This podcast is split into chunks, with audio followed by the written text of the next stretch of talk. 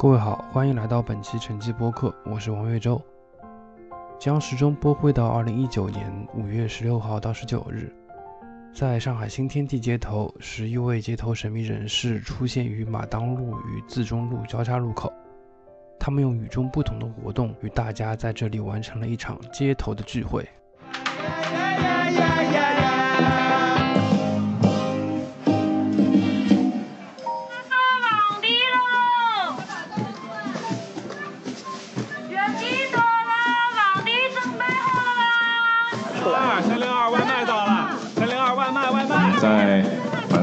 街角放置了一个表演的空间，然后像一个简易的舞台，然后这里呢，我们有不同的音乐人，还有表演艺术家来呈现不同的表演作品。光天化日之下进行这种表演，我觉得还是挺棒的。街头就是灵感的来源，对，它是一个很 feel 的一个感觉。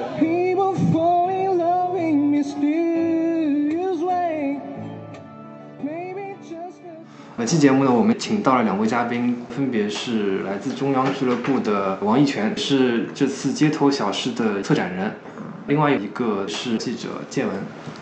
大家好，我是王一泉，小泉，我是策展人、作者、艺术家。哦，大家好，我是建文，我是记者、编辑。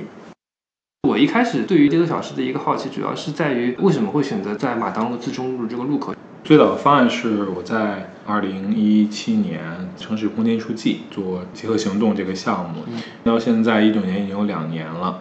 这两年中呢，也在想说如何再次能够把结合行动这个项目呢呈现，所以我就一直在寻找不同样的机会啊，把我的新的策划方案可以拿给。新的委托方拿给美术馆，拿给资助人来看。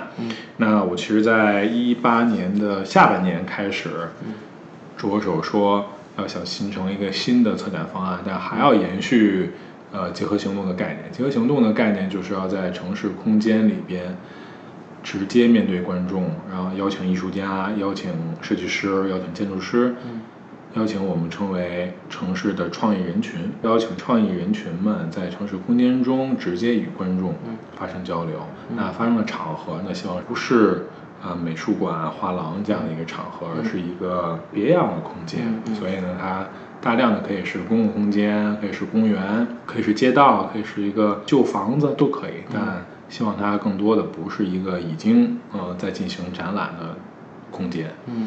大概在一八年的年底的时候，跟新天地有接触到，那我向他们展示我这个方案，谈是不是有可能说资助，然后可以举办这个项目。因为我也一直觉得新天地在举办文化艺术活动这个方面呢，是一个比较有传承的一个呃企业。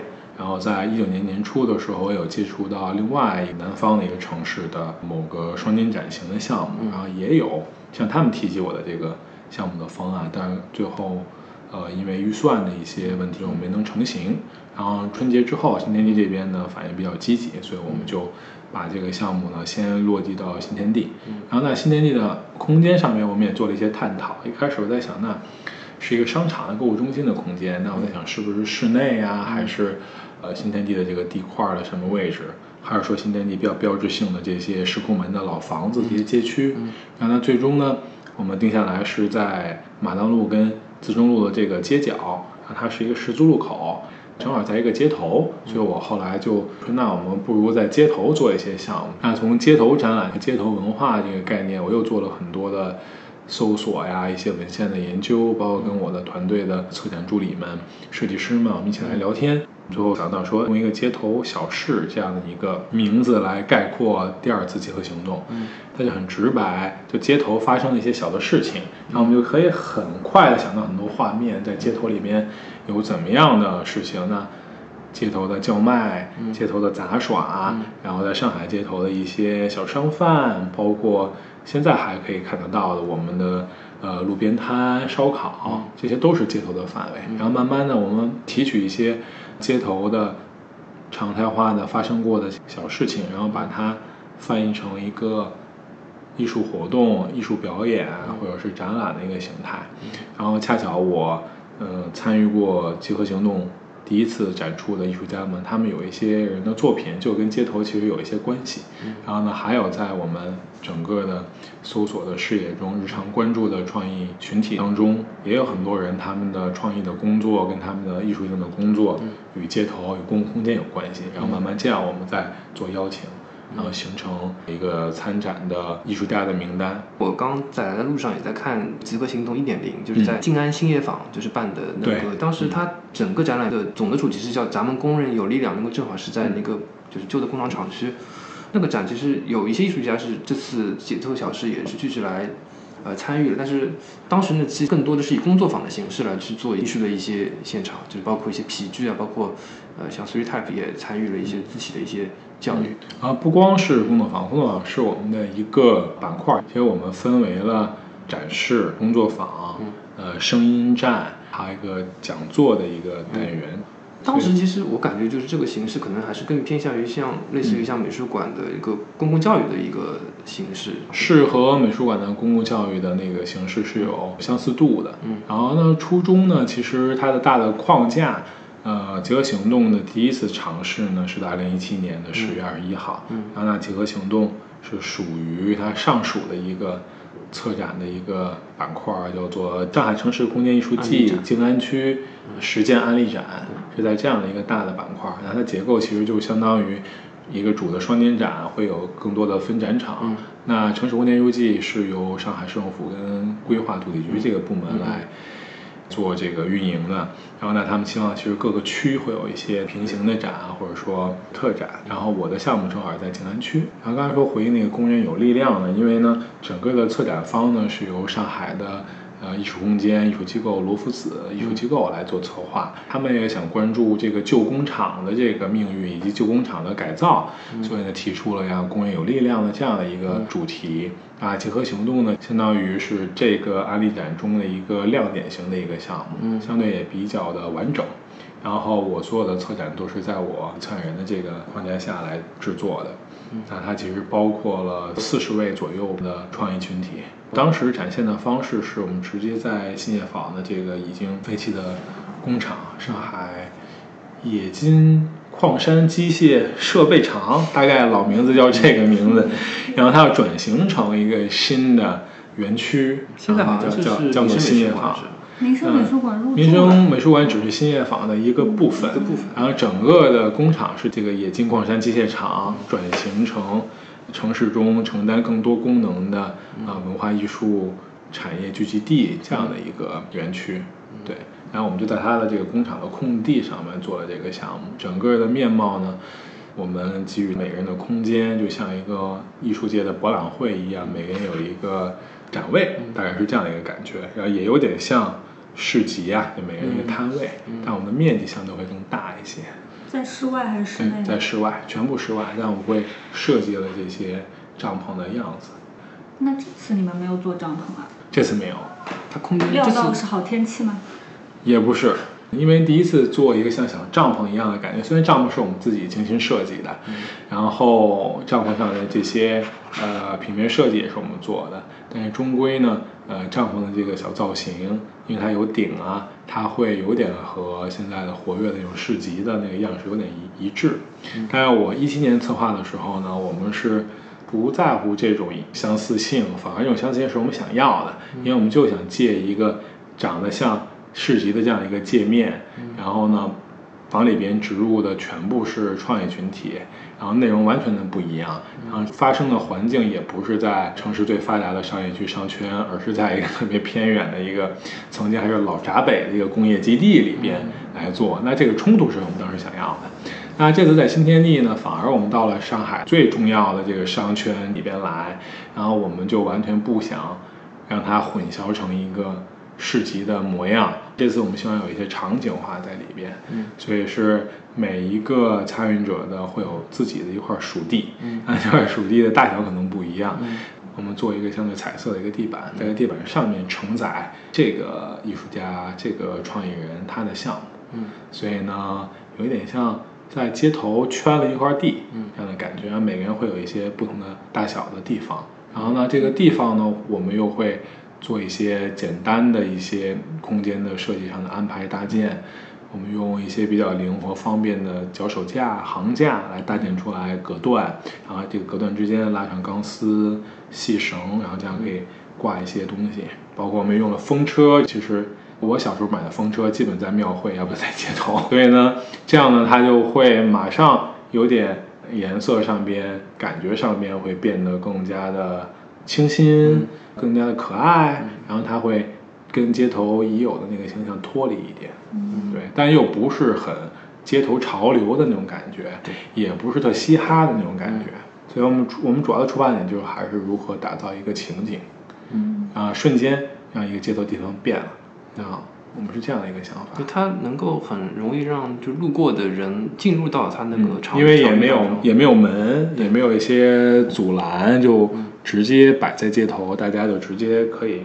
走进来，走出去就比较自由，对这样的一个想法。因为我是正好去试了山河跳的那个测字嘛，这测字比较特别，它其实是远程测字，很特别。我瞄了一眼，他们是自己在工作室或者家里面搭了一个类似于像道场的这么一个地方，对的，对的。然后他遥控我来写一些字嘛，我当时写的是“吃饭”这两个字。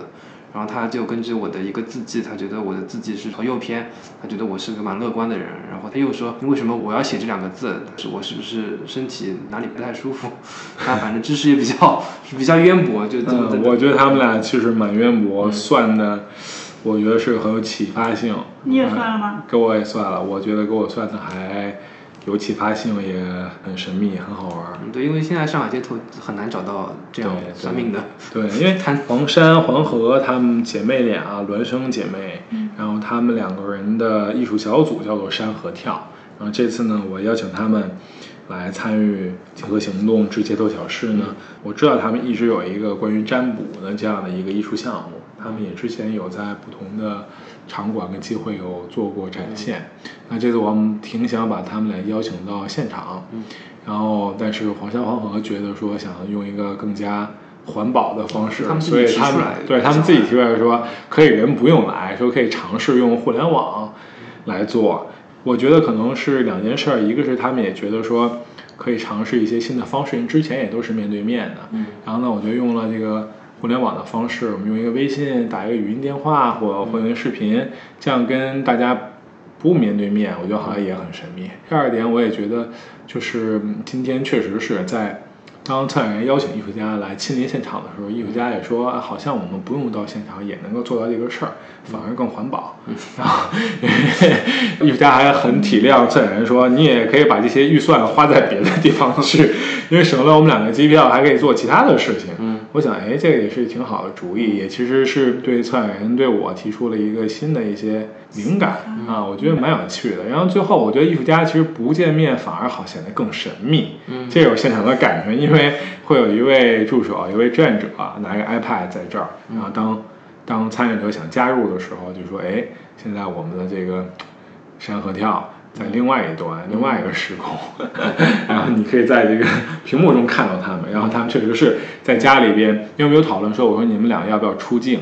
他俩说可能会闪现，也可能不会。嗯然后他就在家中布置一个小的角落，然后这样镜头对着那儿就好了。”然后这样呢，其实他们俩还可以躺在床上，可能一边吃着零食，测着字都说不定。然后我觉得那个想想象力还蛮多的。在那边测字，其实我是被公众围观的嘛。呃，对，就反而在我们的现场是很不一样，就是我们会被围观围起来。对。然后，但这个是围起来的时候，因为我们又是戴耳机来交流，其实好像外界观众也不太知道发生了什么，但是就会觉得好像很神。然后。算命的，然后就就有点人排队，就会有人在后面排队。对对对，然后有后有人在后面排队。嗯，这个我觉得蛮蛮有意思的，因为我写两个字，写的是呃，它因为它的设置是说，你参与参与测字的时候，先要想一个问题，随便想一个问题，不知道好的坏的困扰你都行。然后这个问题归纳成两个字，嗯，然后这两个字写出来之后，分别用这两个汉字再造两个词。所以我写了那个肚子，因为我想减肥这个问题。然后呢，肚我分别拆成了肚腩跟肚皮，然后子呢我拆成了孩子和柿子，就是那个水果柿子。然后山河教两位大师就帮我算了一下，我写肚皮、肚腩、那就会有两个字，都是两个肚，然后会有两个月亮的月，这个一个月一个土嘛，还有有两个月就有朋，那朋就是说，呃阁下有很多朋友，然后最近呢，可能你会在关注某些朋友，然后然后那边呢又说这个两个月加起来是朋，但也是时间是两个月，说阁下是不是有一些问题？可能最近要得到解决，可能是会通过朋友，时间上可能不用着急，可能会两个月就有一些分享。然后那边呢，孩子的这个这个子呢，他为什么会有几道问题？他说子呢是一横和一了，就是一了百了，你很多事情会了结。然后这边呢是肚皮肚腩有两个月，两个月一了，有朋友了结。我就哦，我这好像好神秘。对，然后又说呢，实现的限期呢可能会在今年，因为今年是猪年，孩子的孩呢有一部分是亥，就会在亥年解决。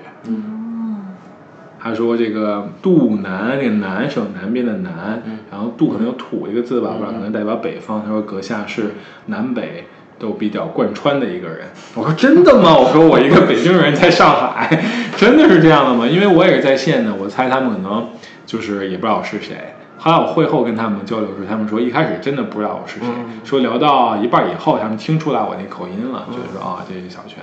他们一开始只能看到那个上面的字，只能看字，他们不会声音对他们不看被测者什么样的纯测字。不出现在那个摄像头前面。对对对，那现场是盯的是这个参与者写的字。他们有把就是整个活动，他们应该是第一次有的，呃，因为我那个他们所有的这些观众朋友们参与者写的字，他们是有收集的，那个材料是没有带走的。然后我还在想跟呃山河跳继续讨论这个话题，看我们接下来是不是还可以进行一些远程的，或者说把我们之前这个行动接到小事做的这个一次，就怎么样的方式做一些梳理。我觉得从多个层次上是比较好玩儿，一个是对汉字，另外呢也有很多的互动性。对，然后同时呢，我们当然是一个现在是崇尚科学的时代，但有一点点那种神秘感，嗯啊，我觉得也是我们它其实类似于像远程的心理对对对，有点像远程心理咨询嗯，我觉得有一点神秘感，有一点不可获知的这种力量的神秘感，好像是挺美妙。我觉得这也是为什么现在大家当代人都比较喜欢这个星座呀或者什么的。也是二零一七年，在北京国际设计周的一个展览的区域街道，叫做北京前门地区，叫大石栏儿，嗯就是栅栏那个词，我们北京话会叫成大石栏儿。然后我参与了大石栏领航员计划，一六年我参与过一次，一七年也是一次。那一七年这次的计划有好几个命题，然后呢，组委会呢，鉴于我一六年参加过，他们就说，那希望邀请我们再参加一次。然后那我在众多的社区的跟空间改造的议题中呢，我选了一个社区居民组织，他们叫做社区自组织吧，就是这个自我组织，然后省去一个字叫社区自组织。那社区自组织这个话题里边，呃，如何加入到创业群体的一些功能？然后呢，我说那那个组委会可以给我一个大石栏社区的自组织的名单吗？然后我会拿了一个大概有几十个小组，嗯，比如说大石栏京剧社啊，什么大石栏的这个呃文明养犬俱乐部，然后呃什么梅东社区姐妹合唱团、健身俱乐部、乒乓球、羽毛球协会，然后这些全部是居民自己的组织。然后我就在里面就选择了那刚刚我说到的这个养犬俱乐部，还有这个姐妹合唱团。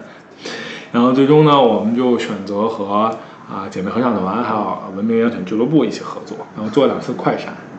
然后我邀请了我的呃一位艺术家朋友叫戴晨莲，他住在北京，他是一位做剧场跟表演艺术的艺术家，啊，毕业于中国美院学油画，那他现在做很多的表演的项目。然后我跟戴晨莲的计划就是说，利用快闪这样的形式，然后我们和养狗俱乐部做一个狗狗快闪，然后再和梅东社区姐妹合唱团做一个歌唱快闪。然后我们两个呢，又不养狗，也不会唱歌，然后怎么和 居民组织做工作呢？然后我们就采取了一系列的工作方法，就是先和大家见面、谈心、聊天，然后了解彼此的工作，然后介绍我们的工作。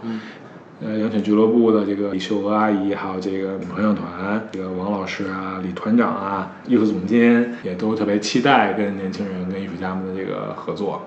然然后呢，我们就去观看合唱团的排练。我们戴晨莲呢，就是采用了鼓励法，就是我们俩也不会唱歌，但我们就是一直鼓励，就觉得阿姨唱的特别好，非常棒，很好，非常不错。然后我们呢也不提任何的呃规则跟规矩，但是就是用一个快闪的形式给阿姨们看很多快闪的视频，聊想法，然后我们一起走那个胡同，看可以选择路线。最终其实完全我们俩扮演了一个就启发者、陪伴者的角色，然后让阿姨们自己选唱一首歌，自己选怎么唱，啊，按照自己的合唱团的排练的方式排练，然后最终呢，我们在国庆节的档期呢，就在胡同里边成功的做了两次快闪，嗯，然后跟养犬俱乐部也是，我们拜访李阿姨，然后看她的组织工作，然后了解文明养犬是怎么样的，社区邻里对养犬的态度是怎么样的，然后他们还有这个文明养犬的公约，然后我们。在那个西河院社区中心里面一起做饭，一起吃东西。然后呢，我们也是在国庆节的期间做了一次集体的带小狗的出行。然后我们一边呢在胡同里面出行，一边发一些文明养犬的倡议书。所以我觉得跟社区的那个合作的工作其实也可以有。其实我觉得年轻人和中年群体、老年群体、小孩儿其实都可以有很好的这个可以连接起来。嗯，那就看我们创业群体怎么来参与进来，或者有没有主办方和。呃，非营利机构啊，艺术节呀，有这样的契机给到我们。在下面的节目当中，我们继续会和编辑记者建文以及王玉轩一起聊一聊中央俱乐部的一个运营模式，以及艺术和商业空间的关系，还有王玉泉本人的求学经历对他工作及艺术实践的一个影响。中央俱乐部的签约艺术家戴建勇在本次北京 ABC 艺术书展上有一个十万个看手机的人的一个项目。开头呢，我们会从这个项目聊起。最早我看到库克是在二零一零年，艾薇在马路的工作室，他当时也去了，我不知道他马路工作室，马路工作室，这工作室现在已经没了。对对对。他当时就跟他的那个，我不知道当时是属于他的。那你可能会出现在他镜头里。有可能，但是他可能没有出版出来。当时他可能是以妈逼哥作为一个。妈逼哥，对的对的对。是。对，做做表情，然后跟很多合影嘛。是。慢慢的，然后在不同场合都会碰到他。这次应该是也是他新的一个项目，看手机的人。对，但十万个看手机的人这个项目会在北京做第一次的这样的公开的展出。但是这个项目是戴建勇、扣卡戴建勇二零一二年开始构思和创作的项目，所以他现在已经完全超过了这个数量十万个看手机的人，他完全有十万张的照片，这些都是他拍摄的。各种空间环境下，人们盯着手机的那个样子，也有青藏高原的年幼的喇嘛看着手机，然后也有城市里边我们坐地铁看手机，也有在荒野看手机，也有各种不同的。他也是就是。在不同的状态下，随随意走走动，然后拍到这些。对，就和他的那个工作方式也比较一致的，比较行动型的摄影。他一直是相机不离手，一直在做拍摄，而且他有时候会用很多长焦来拍很远的一个人，嗯，拍他们的状态。嗯，但也有人跟我说说，那戴建勇的这些作品是不是也关关涉隐私这个问题？就讨论了隐私，或者说他本身就在。公共空间中，在记录着别人的一些比较私密的时刻，还是说像这样的记录会引发怎么样对隐私的一些讨论？嗯，其实我都觉得是讨论点还是蛮丰富的。所以这次我们也会在 ABC 北京艺术书展呢做一个 COCA 和摄影师、摄影评论家何一鸣的一个对话项目，他们会讨论就为什么你已经有这样大量的数据化的。信息了，而且现在又有数据化的时代，还选择做书。我看到你们微信号上用的一个词是“天才”嘛？嗯，它是属于类似于像就是画廊代理艺术家这么一个形式，还是说和他们会有些区别？我觉得会有些区别，因为是这样，就是我除了自己做自然人、做作者、做自己的创作之外，一直还很希望能够建立某种形态、某种形式，可以和。其他的艺术家们展开更多的合作，然后那其实，在当代艺术的实践里边呢，有很多这样的类型。像你说画廊肯定是一种类型，画廊呢作为一个商业的一个公司，然后它经营艺术家的生涯，然后也为艺术家举办展览，帮助艺术家处理很多的事情。那从艺术家的作品的销售之中，画廊来得到他的这个这个报酬，这是非常非常成熟的一个呃模式，也是现在当代艺术比较主流的一个模式。那像美术馆就不一样，他并不希望从艺术家的这个作品的销售上分得任何的呃红利，而且美术馆都是公利型的嘛，啊，不管是来自于私人的赞助还是呃这个政府型的赞助。那还有一种就是艺术家的自己的组织，那可能是艺术家的小组，像黄小黄和两个人的小组。那还有一些人人数比较众多的一些小组，也有一些小组之间呢共同完成的一个像互助的一个组织。比如说我们五六个人呢，大家就聚在一起，我们很会很帮助彼此。嗯嗯，也有。还有一种就是。艺术家运营的这种非盈利空间，嗯，有的艺术家运营的也不是艺术家运营，但是非盈利空间是一种，那它相对于美术馆是更加的小巧，但是它有区别于画廊，它是一个非商业的一个项目，嗯，它有多种多样的方式。然后我在过去的五六年中，我就在想，我什么时候还能够有机会可以发起一个这样的一个组织吧？但我最早的时候是想经营一个非盈利空间，嗯，但是大概从一四年、一五年的时候，我就开始有一些动摇，觉得非盈利空间可能不是我想再继续探索的，因为看到的现实是，特别在上海，就是非盈利空间的呃生命力在缩短，然后持续的时间在减少，然后数量也在那个萎靡。然后更关键的一个核心的问题就是，创业群体好像也不太跟非盈利空间合作，因为上海有更多的大型的非盈利空间出现，就是美术馆。上海有现在有二至少有二十家不错的当代类型的美术馆，然后他们能够给艺术家的支持更多。那我就会想一个问题：那为什么一个艺术家或任何一个人还要创立一个非盈利空间呢？在中国，在上海，前提是我们现在也有。二十多家很不错的非盈利的大型的场馆了，然后那小型的，显然在资金和展出的实体的规模上都不不占这样的优势，那可能它在别的地方有些优势，然后那这个我觉得是很重要的一个问题，然后另外我在观察艺术家的发展的过程跟艺术家的实际的一些需求，可能非盈利空间在中国目前都很难。的解决这些问题，那比如说艺术家的收入问题怎么得到解决？艺术家的推广的问题、传播的问题，非盈利空间怎么帮助？那非盈利空间除了能够提供另类的展厅、另类的展示方式、想法以外，还能够给艺术家提供什么？能不能为艺术家的一个创作提供充足的支持？嗯，那也做不到的话，那为什么还要做一个非盈利空间？所以当时我就会有一些动摇。特别还有就是。中国的非盈利空间很少，或者说刚刚开始注册成民办非企，所以非常多的非盈利空间并不是一个民办非企或非盈利的架构。而且呢，这是由我们的政策的一些壁垒的问题，也有我们的赞助文化跟一些规制上面的问题。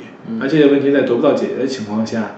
这个非盈利空间在中国的讨论是怎么样的？因为在可能成熟的就美国或者跟欧洲的当代艺术的这个语境下，非盈利和所谓的叫另类艺术空间或替代空间 （alternative art space） 那大量都是非盈利的。那是因为，嗯，美尤其是美国、西欧，他们的美术馆制度已经在基本上三十年代、二十年代就开始建立，甚至更早，当代类型的、现代类型的。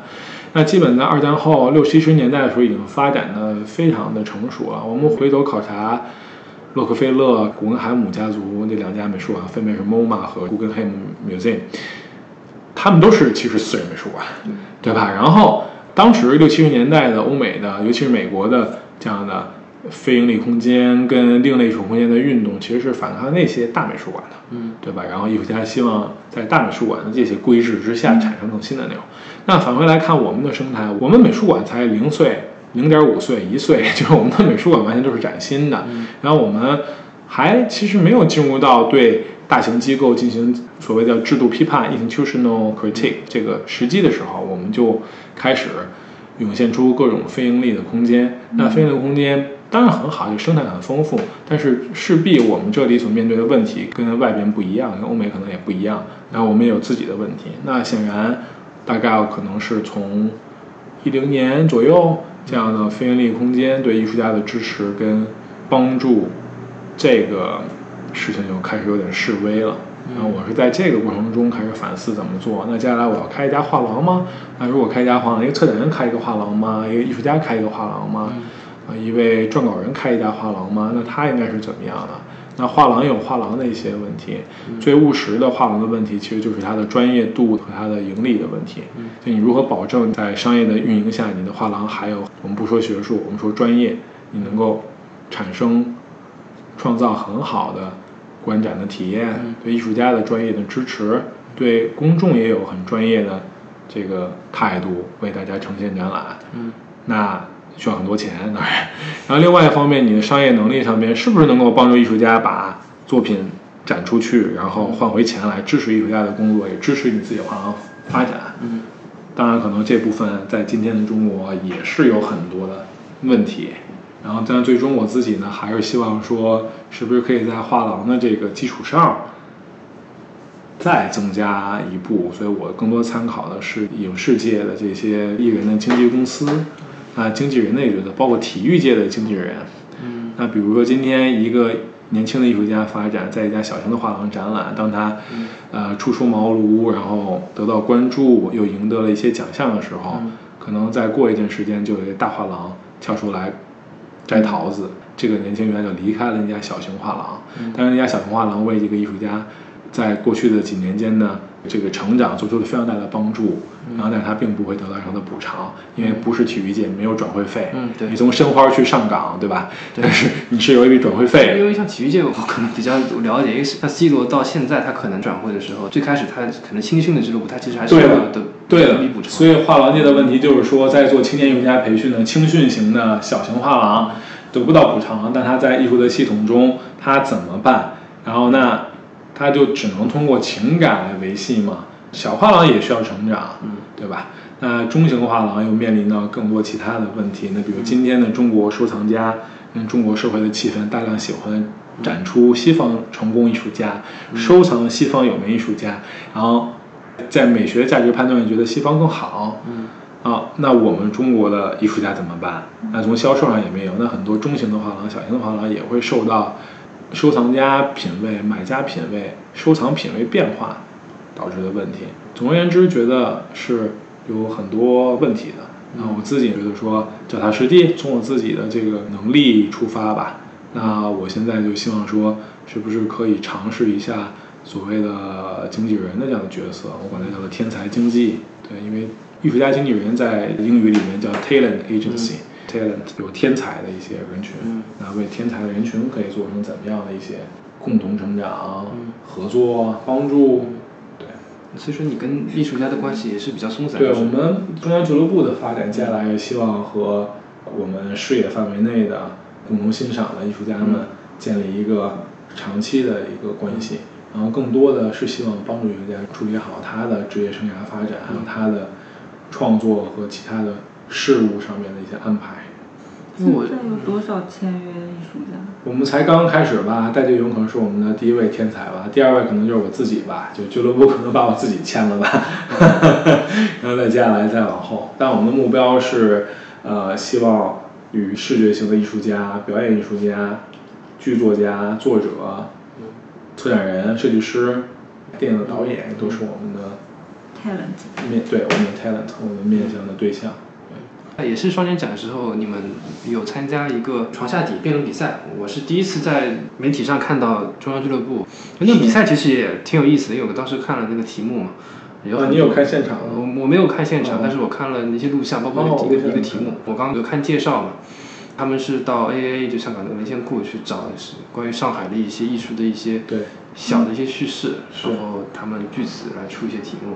包括像上海之夜的俱乐部里面那个电梯里面放了什么艺术品，就这种奇灵古怪的题目。是的，是的，他们除了去香港 AA 访问之外，他们做了大量的对上海艺术界资深人士的访问，然后上海资深的艺术界人士给他们出问题。嗯，然后那个项目的来龙去脉是上海双年展的参展艺术家香港的艺术组合叫 CMG 对，然后呢，CNG 这个小组他们的作品是想举办一场叫做上海艺术知识竞赛这样的一个活动作为他们的作品。他们之前也做过香港艺术知识竞赛，所以它相当于一个呃综艺节目真人秀的那种感觉。然后呢，参与者呢分成四个队伍，然后都是来自艺术行业中的不同的人群。然后中央俱乐部是负责艺术家跟策展人的这样的一个队伍。他们邀请我找到我，他们找到我的。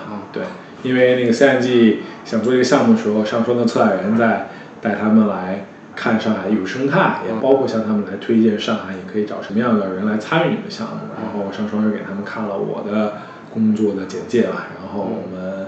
在那个比赛之前就有沟通，跟策展人有沟通，然后跟艺术家他们也来拜访了我，然后我们有讨论这个项目，然后之后呢，我来负责组建一个队伍，然后我的队伍就是是艺术家和策展人这样的一个队伍，嗯，所谓的一个专业队伍，然后另外呢还有一个队伍也是专业队伍，是那个画廊的从业人员的队伍，嗯，然后呢还有一个队伍是呃美术馆的从业人员的队伍，嗯，然后还有一个队伍队伍是志愿者。大学生和志愿者吧，好像是这样的几个不同的队伍。然后这样你可以看到，对喜欢艺术的人人群也不一样。然后最终共同来在上双开始之前，就先在 PIC 的小剧场里边做了这样的一个公开活动，有点像看一场话剧的感觉，台上台下的感觉。对对对。当时你是拿了，我们是冠军，冠军。对对对对，这还蛮开心的。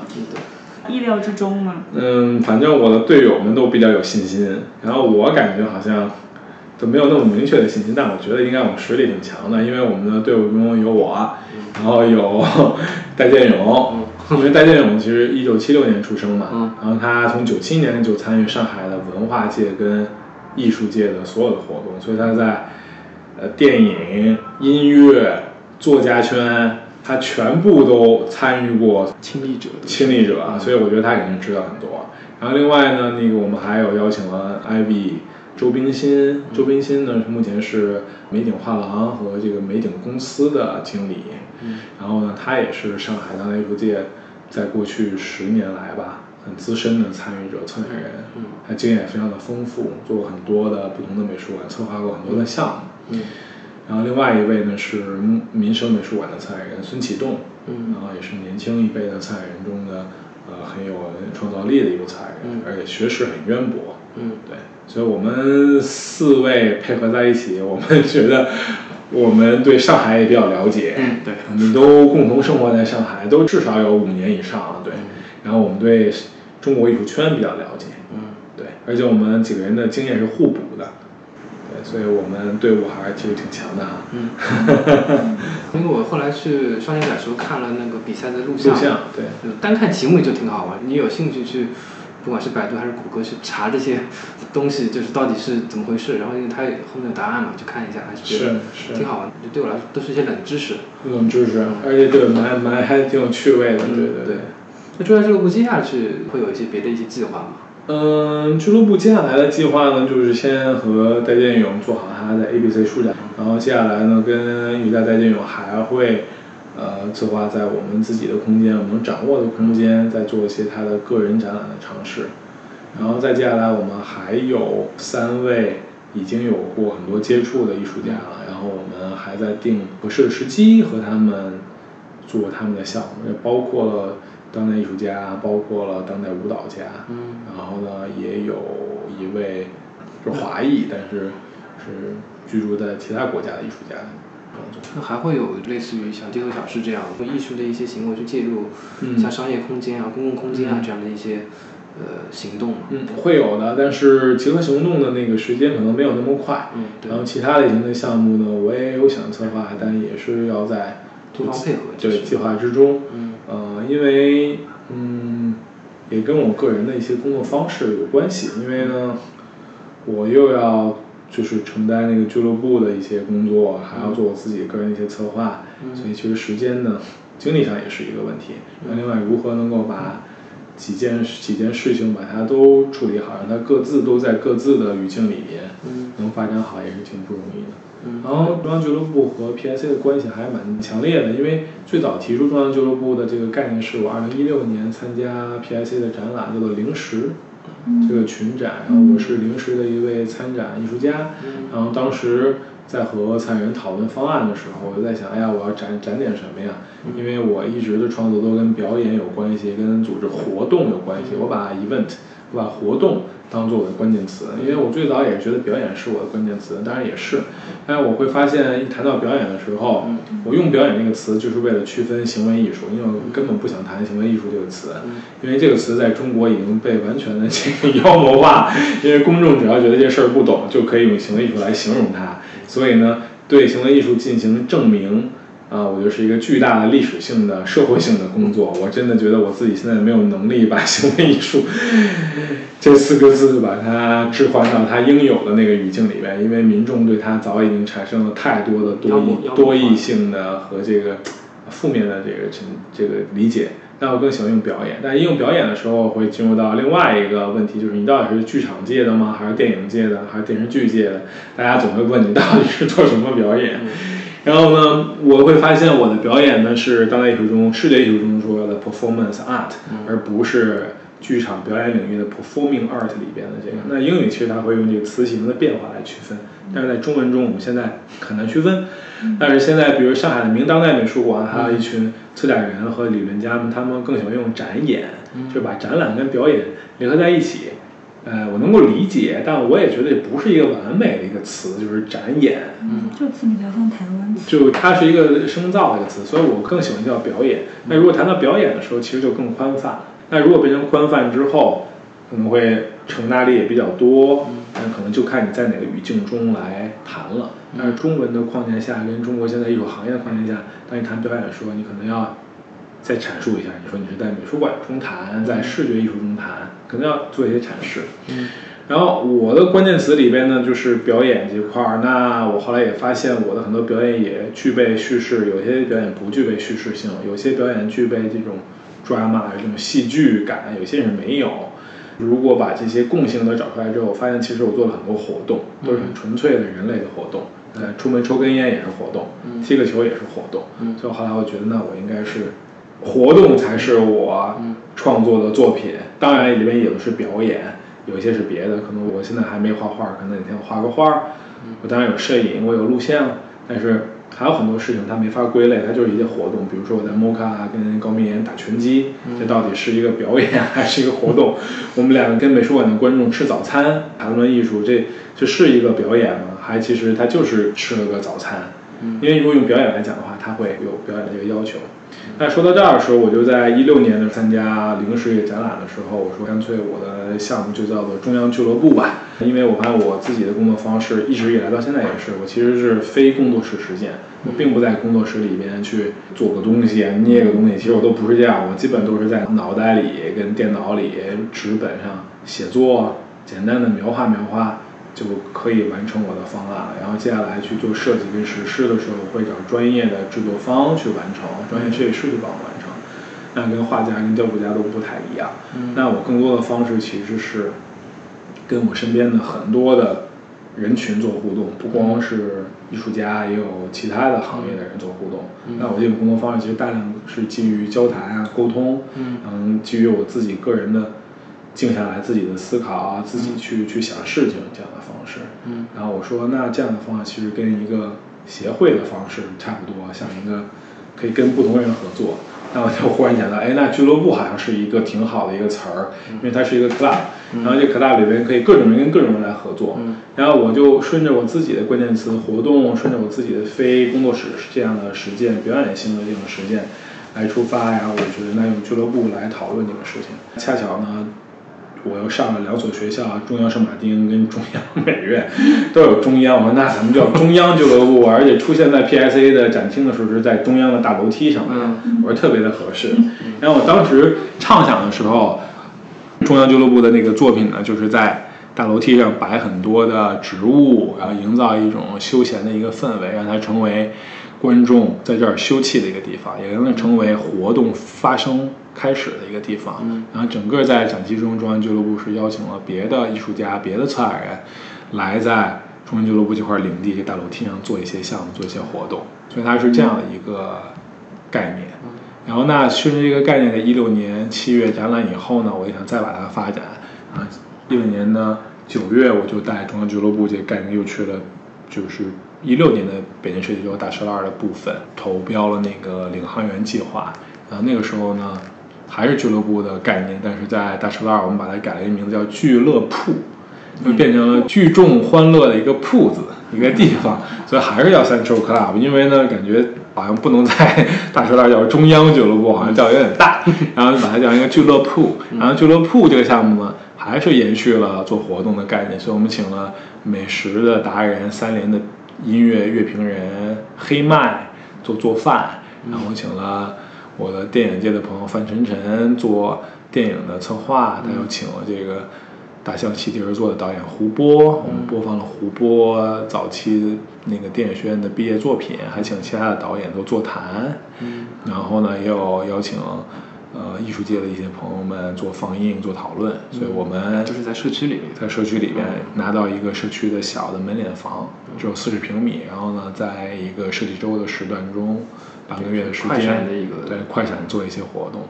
当然，当然，这个像 PSA 的那次零食的项目跟这俱乐部的项目都还可圈可点吧，因为不断的做起来发现，就是其实我要想做成一个这样的作品，它还不像一个作品了，它有点像一个很庞大的一个组织。虽然人不多，虽然事情也没有那么多，但你会发现，想生成一个项目的时候，它要考虑的那个部分还蛮多的。然后那在一七年的时候，我在想，那俱乐部这个事情。它就面貌的开始出来了。我当时说他这个艺术家组织是一个策展平台，那慢慢呢，他会有很多的策划的想法，也会有很多来自艺术家的反馈跟需求。这个时候，他如果策划一个项目，他可能像一个策展人，或者他制作一个表演项目，他有点像一家制作公司，对吧？然后再慢慢慢慢，我就觉得说，哎，那俱乐部如果变成一个画廊会怎么样？变成非营利空间会怎么样？这回到刚才讲的了，所以我决定说，那它应该。成为更新的一个态势吧，更新的一个模式。嗯，它可能是介于画廊、艺术家组织、表演艺术的制作公司、制作人，嗯，和这个经纪人的角色之间的一个。嗯，所以接下来对俱乐部的筹划，就是其实我们目前不缺天才吧，我们觉得更缺的是天才的管理人才，就是谁来谁来运营跟管理这件事情。目前由我来管理，还有我现在的。策展助理来管理，那接下来我还更想让俱乐部有俱乐部自己的团队，然后大家来运营它，这样我觉得就是他才能慢慢的成为一个真正他那个名字所代表的那个样子。而我只不过是最早的时候想到的这件事情，然后慢慢来力所能及的先运作它。它其实有点像一个小的一个宇宙的概念，可以内生出很多东西。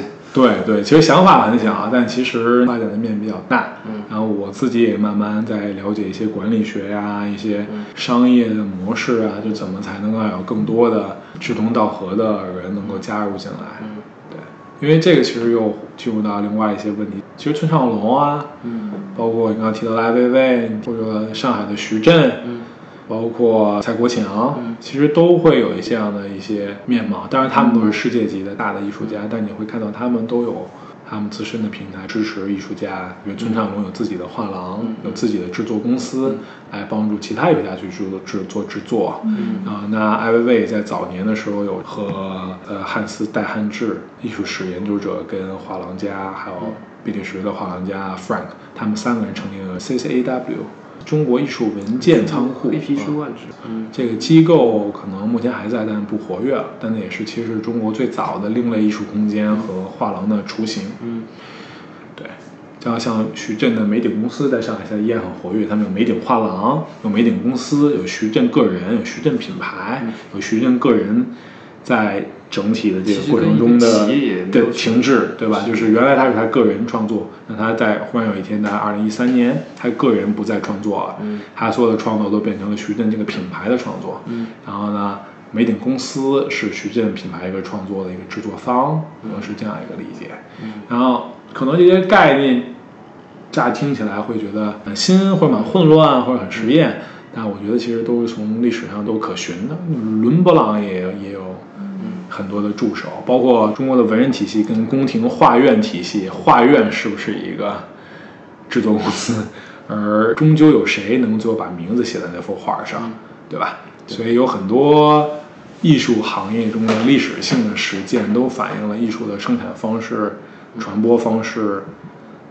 就还有一个比较想跟你讨论的一个话题，就是艺术跟就是商业空间的一个关系。因为，呃，其实这两年除了你刚刚提到的，上海产生了很多的美术馆，上海的商业空间也是在做自己的一些展览，包括像大悦城啊、大融城啊。我能够理解他是想通过这些活动啊、展览来吸引一些就是符合他自己商场定位的一些人流嘛，这是肯定他呃花钱或者说花这个精力来做这个展览的第一件事情。那你作为艺术行业的从业者，包括自己也是实践者来说，你是怎么看这些事情？嗯，就上海目前的这样的一个状况，就是商业空间，特别我们说是购物中心，嗯，然后大量的就喜欢来。做做艺术的展览的呈现啊，或者找艺术做合作呀，我觉得这个现象已经有一阵子时间了。如果可能最早的时候可能看 K 幺幺，K 幺幺可能就比较明确的从商业的角度和从当代艺术的角度，他都提出说他们是一个购物艺术中心，所以他们已经在二零一二年的时候就已经在尝试这个事儿，也在世也在世界范围内是比较领先的一个一个尝试。然后我觉得本身这个模式上面的探讨，我倒是觉得说是。完全没什么问题的，因为我们如果去还是分析艺术啊跟美术馆的一些非常本质的政治经济学的分析，你会看到的结果其实差不太多。然后我其实比较关心的就是这些合作跟这些需求能不能很好的表现出来，能不能做的比较的有温度、又专业、又相互尊重观众、尊重艺术家，对吧？对。啊，或者说这个这个这个这个商业空间也赢得了。在文化上面的公众对他的尊重，嗯，但是很遗憾就是，并不是每一个商业空间都能够赢得艺术家的尊重，也能够赢得观众的尊重，甚至他们投了很多钱，可能也没有赢得公众在文化上面对他们的赏识，嗯，这是比较，呃，比较普遍的一个现象，所以我还是觉得商业空间们可能他要增加他们对艺术的理解力和包容度，光有钱可能是不够的，嗯。然后第二呢，就是，嗯，他们怎么在今天的这个环境中真正的产生一些有意思的方案、有意思的事情，是我比较关注的。那至于它到底是商业还是非商业的，这个事情啊，我我的觉得就没有那么重要。但前提是这件事是一个啊，在多方利益上面都是没有一个冲突的。我们不能说。啊，拿拿拿着一个公共的资金干了一件商业的事儿，或者拿商业的事情完全做了一个不计商业呃利润的事情，那对商业其实也不负责的。所以其实我觉得今天呢，就是困难点就是你如何在两个不同的领域中都对各领域有贡献。你在文化界中，其实你应该追求的是文化上面的。呃，追求文化上面的发展，那你应该把这个做到位。但是如果这个没有做到位，又赚了很多钱，那看看起来就目的不一样了。那商业上面，如果初衷就是想把商业上挣很多钱，那我觉得完全就干一些商业的事情就好了，何必做艺术呢？但是又希望艺术能增加品牌的形象，增加这个企业社会责任感，那我觉得说，那你就真的让他去增加你的责任感就好了，或者不是增加，你就。发挥你的责任，你就有钱多多资助一些艺术家，多资助一些项目，就不要记他的客流量，及它的回报率，你就行使你的责任感。虽然也没有人给你减税，但是你还是可以做，之后可以在员工内部、集团内部，或者说对同行或对上属下属的产业方，或者或者那个政府方。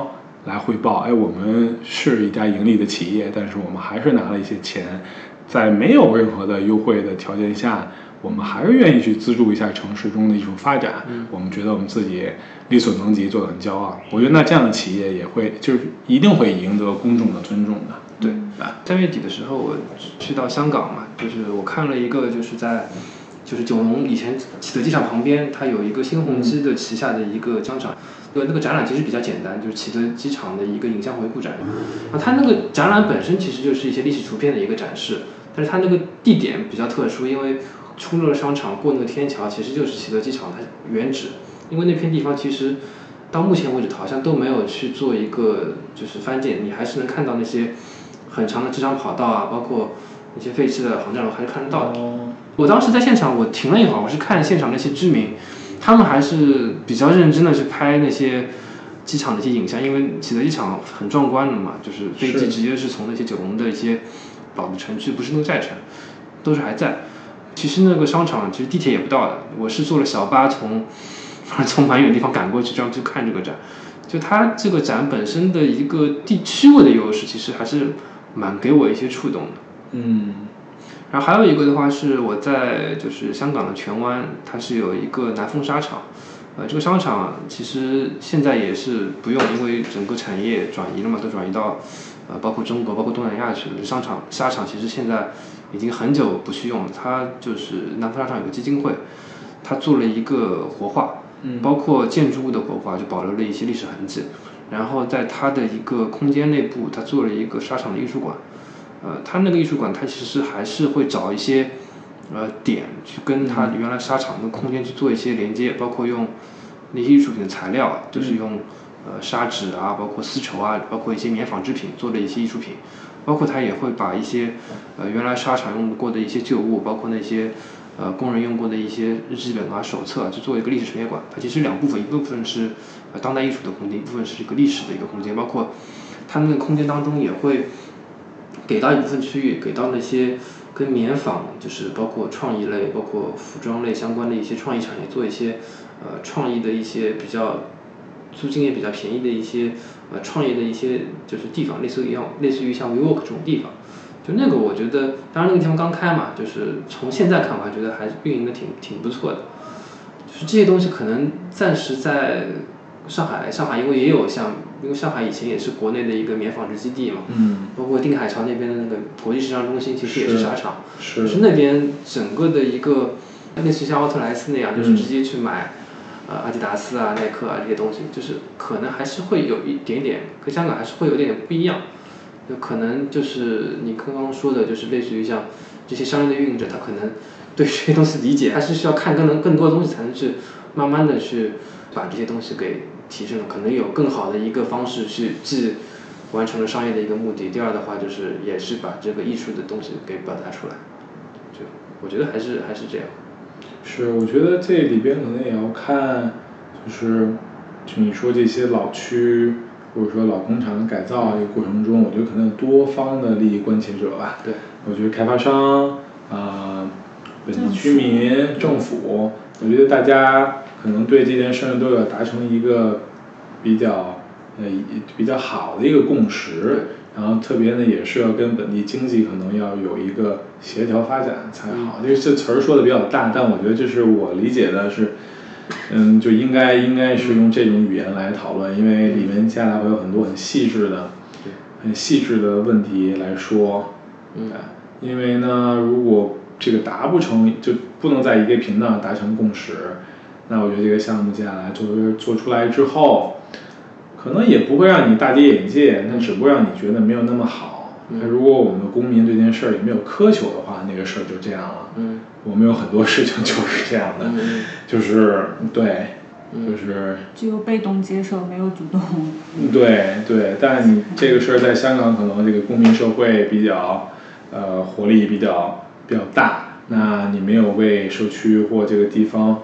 反映它的本地的呃在地性，然后也没有完成你最初衷的目标。那如果是大企业对此赚了很多钱，那本香港本地公民他们这个市民运动就会采取手段。那这个手段接下来会造成非常多的呃改善，当然也会给这个这个这个这个不该得利益方的利益方，不管是政府还是这个。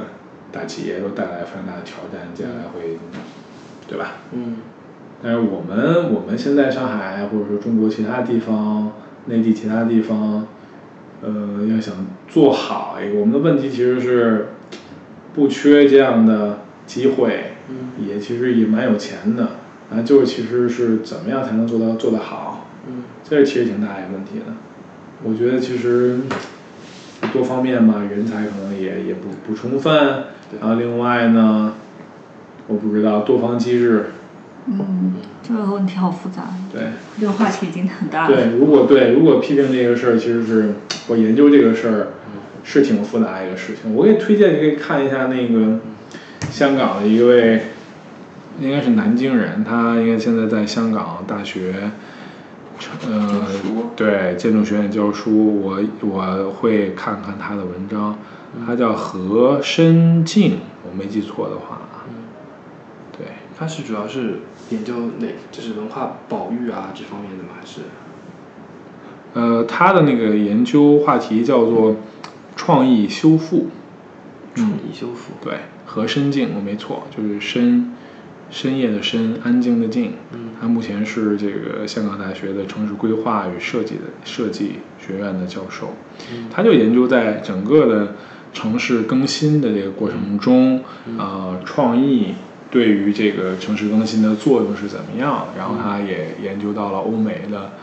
七八十年代、八十年代以来呢，到现在的一些方式，然后特别对标的是中国目前在深圳，啊或其他中国顶级城市所采取的这个，包括上海、深圳，所用的城市更城市更新中所采用的城市规划理论，啊，包括一些实践的方法，那他们中国的特色是怎么样的？那中国的这个创意，呃，产业和创业人群是怎么参与的？嗯然后他提出一个创意修复的这样的一个概念。嗯，对，我会读读了一些吧，也没有太深入，但他有一些论文我能够找到，我就看一看。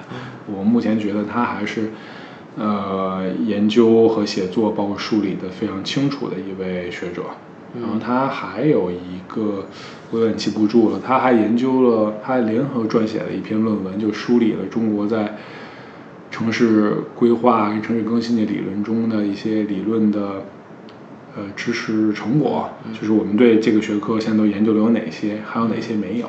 嗯，呃，它的那个整体的文献综述发现之后，我们是在某一个领域是比较缺乏的。我现在有点我不能够完整的现在讲出来，可以回头回头我们共同可以查一下。嗯，所以就是我们就结结论就是说，啊，我们在理论上面匮乏。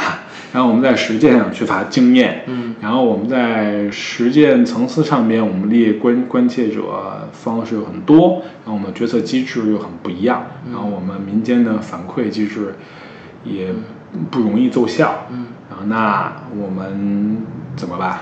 所以这是一个其实很大一个问题。我并不想，我并不想单一责备某一方，对吧？但是，就是我们如果讨论要想解决问题的话，其实我们可以讨论这个问题。接下来想一想，我们应该怎么做？嗯，你有没有参与过城市更新的项目？有的，但是我参与的级别并不是那个决策什么这样的级别，我只是去听听这些会议啊。啊，以什么样的身份？一个记者的一个身份。记者的身份。对。做艺术世界的身份。对，一个或者一个作者的身份，但我并不。并不发言，我只是可以去观察、去观察、去听。对，对。当时街道发起的吗？也不是街道发起的，是某国企的这种地产的这种这种企业。我听下来的这个观感，我觉得还是比较好的，因为我觉得上海的城市的管理者其实是学识和这个执政能力都是有的，并不差。就这个会议当中有企业方，也有政府方，对，也有也有建筑师，对。有居民吗？没有居民。哦，他当时是关于他那个国企本身。就是对某一个建筑开发项目的一个设计师提案会，对，我会有一个机会就可以听建筑师是怎么设计的，说国际的一个大师，那政府方是怎么。来访问呐，或者说要求的，那那个主导方开发商他们的想法是怎么样的？对，其实是一个沟通的比较呃充分的一个会议，我也能就一瞥究竟嘛，觉得说哦，这样一个大型项目，它从头到尾是怎么样的？对，我现在反而觉得中中国的顶级城市如何能够在这方面做得更好呢？我觉得还是要有更多的社会各界的参与吧。我觉得参与其实不够。嗯，居民的这个参与不够，然后另外呢，就是我确实感觉可能人才也不充足。嗯，我们的人才可能建筑师上我们有很好人才，但规划上我们是不是有非常好的人才？那或者比如说对规划的研究跟批评上面有没有更好的人才？我们有没有形成这样的一个氛围？还有很致命的一点就是将来谁运营。我觉得有时候往往其实政府的规划、建筑师的规划、建筑师的营造，我们施工方都蛮好的，那最后形成的那个业态没有人去运营，我们缺乏一个很好的运营方，这个产业做出来之后，在商业上它运转不起来，居民的参与感不够，传播力度也也不行，最后它就会成为一个很好的开发跟建筑项目，然后反而没有它应有的活力。嗯，那我感觉好像说同比香港或同比一些其他，呃，我们说发达国家顶级城市，他们好像会比较细致。嗯，他们可能把运营也想得非常的细致，然后也可能会一点一点的来，来来开始一个项目，不会太宏大。对。对，因为有可能消化不了或怎么样。他们做的可能会一开始会很慢，对就是整体就是整个慢慢做的过程当中，它做的效果还是一点点效果还是慢慢慢慢出来。对，但话又说回来，就是嗯，就中国城市发展那个优势也在这儿体现出来。我们这儿极快的就可以产生非常多的项目，这个你对全世界的建筑师来讲是巨大的一个吸引力，因为你在中国这个顶级城市的土地上你是非常有可能建造一个你职业生涯中都没有的项目，嗯对吧？或者对于艺术家来说也是这样，可以实现某些项目。嗯这也可能是目前中国比较好玩的一点。嗯，对，就是最明显的例子就是大同，我我不知道您有没有就是近期去过去过大同，大同它新区里面它有山西山西的大同，哦，没有。就是山西大同，因为它之前就是最有名的一任市长就是耿耿彦波，呃，就是周浩拍过一个纪录片《中国市长》，就拍了他。他当时，呃，旧城区的事情，我我今天就先不说了。在新城区，他请了很多国际上的大师，呃，名字我可能一下记记不起来，造了大同的博物馆、图书馆，呃，剧院，就是类似于这样的公共建筑，但是就是就是周边其实都没有人。这周边其实都是一些很空空空荡的区域，包括有一些建筑它其实都没有没有造完，因为可能因为财政上的问题嘛。而且他换走了。呃，对，而且他现在他现在后来他去了太原，然后现在是已经呃离任了，呃，就是有些当时的大同博物馆其实已经启用，但是像大同的呃剧院，它其实建筑材料还是放在那边，是，就非常的就是还是比较魔幻的。对，所以比如说回到刚刚说何敬申教授谈到的那个创意修复，就是这种理论，他讲到说那是西方可能八十年代以来的一些理论，然后中国已经早已已经学会了把一些理论直接套用在中国照搬就可以了。但接下来问题发现有些照搬的时候不对的话，那就要有一些新的一些方式。那我不知道，如果大同这样，我从来没去过大同，但就我现在有的地理知识来讲，大同可能是山西省的二线城市吧。对，就是那山西省最重要的城市太原都到不到不了中国的一线城市，只能在中国的二线城市中，这个是它的发展的现在一个阶段。那如果按照第一财经现在公布这个新一线城市，上周发布的我还没有看排名，我猜太原也应该在新一线中也到不了很靠前的位置。那何何谈大同呢？然后包括人口是怎么样，人口的 GDP、人均 GDP、教育程度，我们修那么多大剧院、美术馆，有人欣赏吗？这是很重要的一个问题。如果没有，那硬搬一个用西方的呃创意产业来修复城市的这样的一个理论的话，其实在本地是不奏效，因为在人的那个尺度上面，你最终要市民参与，市民没有这个互动参与，甚至整个城市的呃命脉是在可能煤炭产业、钢铁产业，所以这可能未必是一个好的一个一个模式。嗯，所以但这些问题，我们我不知道之前有没有有没有讨论过这个城市的这个这个事情，甚至我们现在是相对我们三个人来讨论，可能家长做播客的话是一个相对比较公开的一个讨论，那这也是影响力有限的。嗯更关键的问题就是我们现在还敢讨论讨论，我们在更公开的平台上，我们还敢不敢讨论这个问题，或者能不能讨论这个问题？嗯，还有更更可怕的问题就是讨论了，敢讨论也能讨论，讨论之后呢，就是这事儿可能也不改，也也也也没人管，嗯那那怎么办？那你当然当然作为一个艺术家，作为知识分子，你还要有这个表达的这个勇气的这个愿望，对吧？嗯但是如果从务实的层面上面发现，就是我们也改变不了什么，嗯，对，这个怎么办？这个其实我也不知道，这可能大家要共同来想一想的问题。所以有时候我不知道，也不能拿这种问题来要求中国的知识分子，要求中国的艺术家。但我当然也不想为中国艺术家、知识分子来开脱吧。嗯嗯，就是这是一个非常神奇的我们的当代问题。现在有很多二三四线城市都有美术馆、大剧院什么的。是。潍坊也有，不过他们的好像运作的还不错。那就好。就是在市中心啊，有人去啊，也有活动。我最新关注的一家美术馆是日本的顶级建筑师，这个呃西泽立卫，然后他在山东济宁，我一开始以为是济南，发现不是济南，是济宁建立了济宁美术馆，他以标志性的西德利卫、美岛和世的那一派的，他们的日本的建筑方式做的。嗯。我只看了一些图片，看起来是很厉害。嗯。但是接下来这个展览，这个美术馆怎么运营，不知道。好像目前的策展团队是托管给了中国美术学院。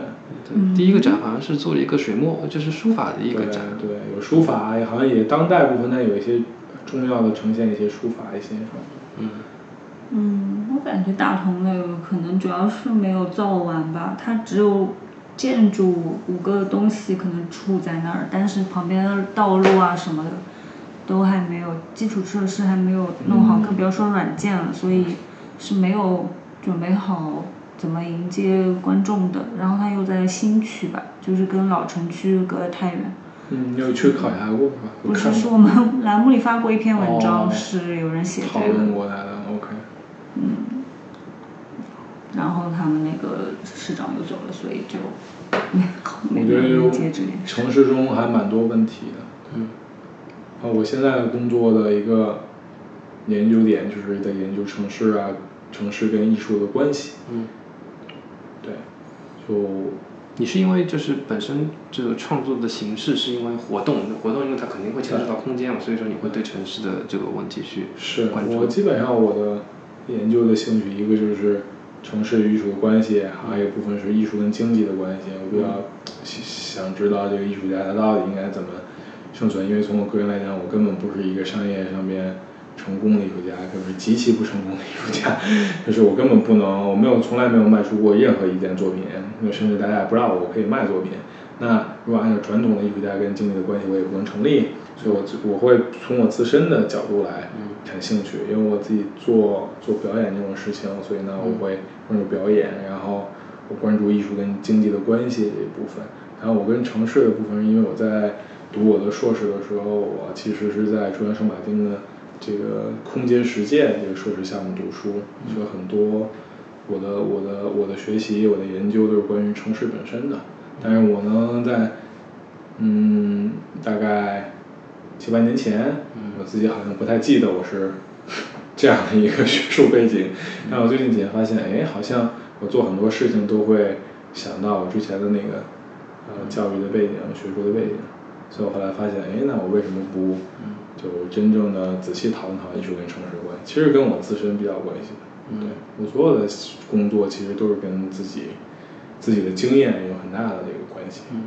空间实践是你的专业。对，这个这个系的名字就叫 Spatial Practice，然后具体的那个就是在就是一个像所谓叫一个系吧，那个系里边有呃本科的建筑系、本硕士的建筑系、本科的城市研究、硕士的城市研究，然后社会研究它叫城市与呃城市与想象力，City and Imagination，然后我的那个专业叫 Narrative Environment。就叙事跟环境，或者叙事环境，对，所以它是一个跨学科的研究，呃，如何在空间中利用叙事的方法，如何在空间中讲故事，所以它可以是策展，也可以是空间设计，也可以是室内设计，也可以是建筑，也可以是城市规划，然后每一个呃就读这个专业的人都可以有自己的研究方向。嗯，好牛啊这个是这样的一个。国内学生读这个专业的多吗？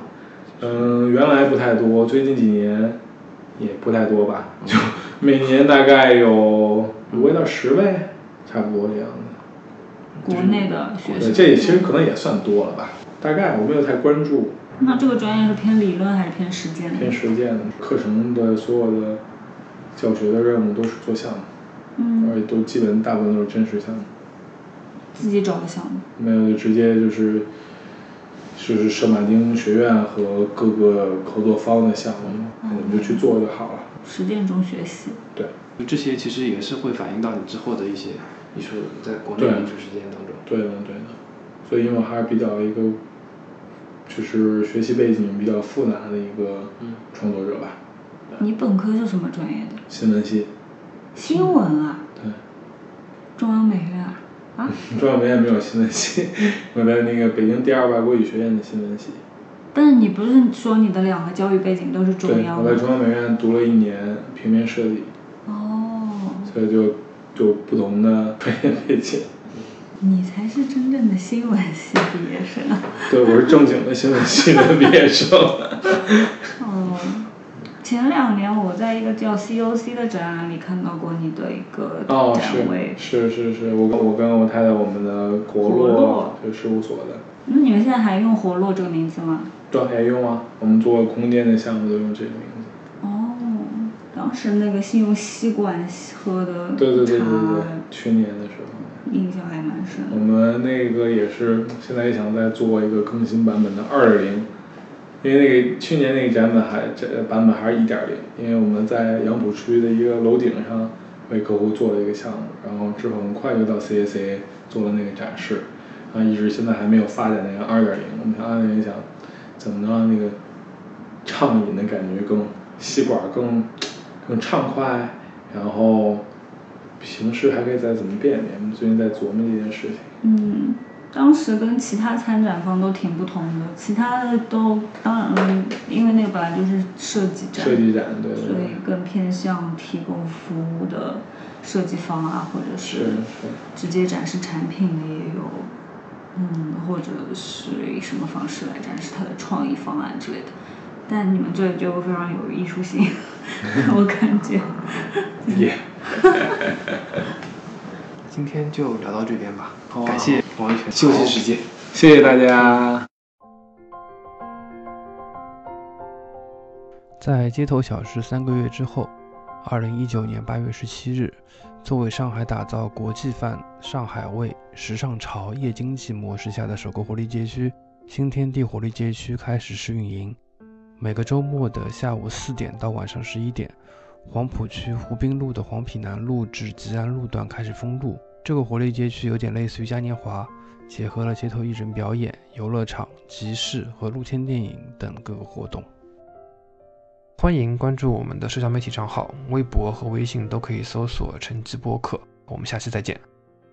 进入活力街区，在七点钟的时候，我们舞台区将会进行大家一起吃西瓜的互动游戏比赛。那欢迎大家前来参与，只要参与我们的比赛，就有机会领取我们送出的精美礼品。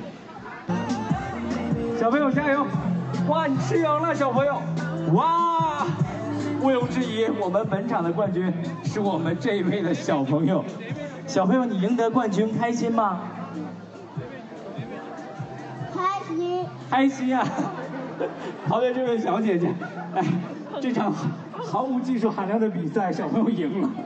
那你最应该感谢的是谁呀？是你旁边这位小哥哥，你说谢谢哥哥。谢谢哥哥。来，拥抱一下吧，拥抱一下哥哥。感觉小哥哥很不情愿。好，也非常感谢我们几组小那个小姐姐，西瓜甜吗？甜没关系，我们拿到台下慢慢吃。请各位到我们台下右侧观众席领取我们的精美礼品。好，非常感谢各位。那我们本组的这个互动竞技游戏比赛就到这儿。那么，请关注我们接下来的演出。那么，接下来在八点钟的时候还会有比赛在这里，会有喝可乐，也会有吃西瓜的比赛。希望到时候可以再次看到大家。好，感谢大各位。昨天晚上做了个梦，我走进撒哈拉沙漠，空无一人站在太阳下。这是秒针六点六度，快要疯狂我的眼珠，忽然一场大雨降下来，还是被那一时冲动结束四九天的折磨。荒漠依然变成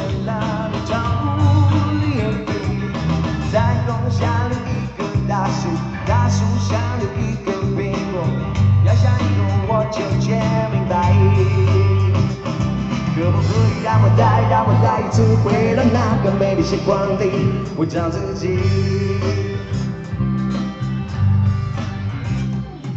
哇啦啦啦啦，天在下雨，哇啦啦啦啦啦，云在哭泣，哇啦啦啦啦啦，滴入我的心。哦耶，不会说我只会胡思乱想，也不会跟我说我只会妄想，哇啦啦啦啦啦，让我去淋雨。我就希望能够再能够再一次回到那个美丽时光里，我找到自己。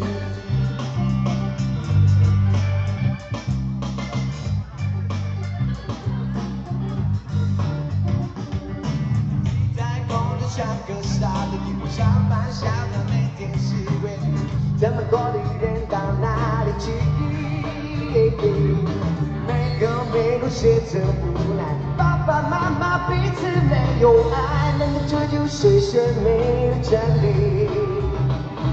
可不可以让我再让我再一次回到那个美丽时光里，我去逃避？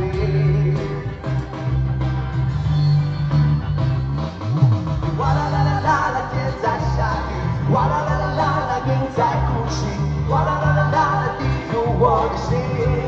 哦耶耶，不是我只会胡思乱想，不会跟我说我只会妄想，哇啦啦啦啦啦，让我去淋雨。哦耶耶，我就希望能够再能够再一次回到那个美丽时光里，我找自己。大家走过路过不要错过哦。安达仕网红鲜肉浴，酒店老字号，大家走过路过不要错过哦。安达仕网红鲜肉浴，酒店老字号，大家走过路过不要错过哦。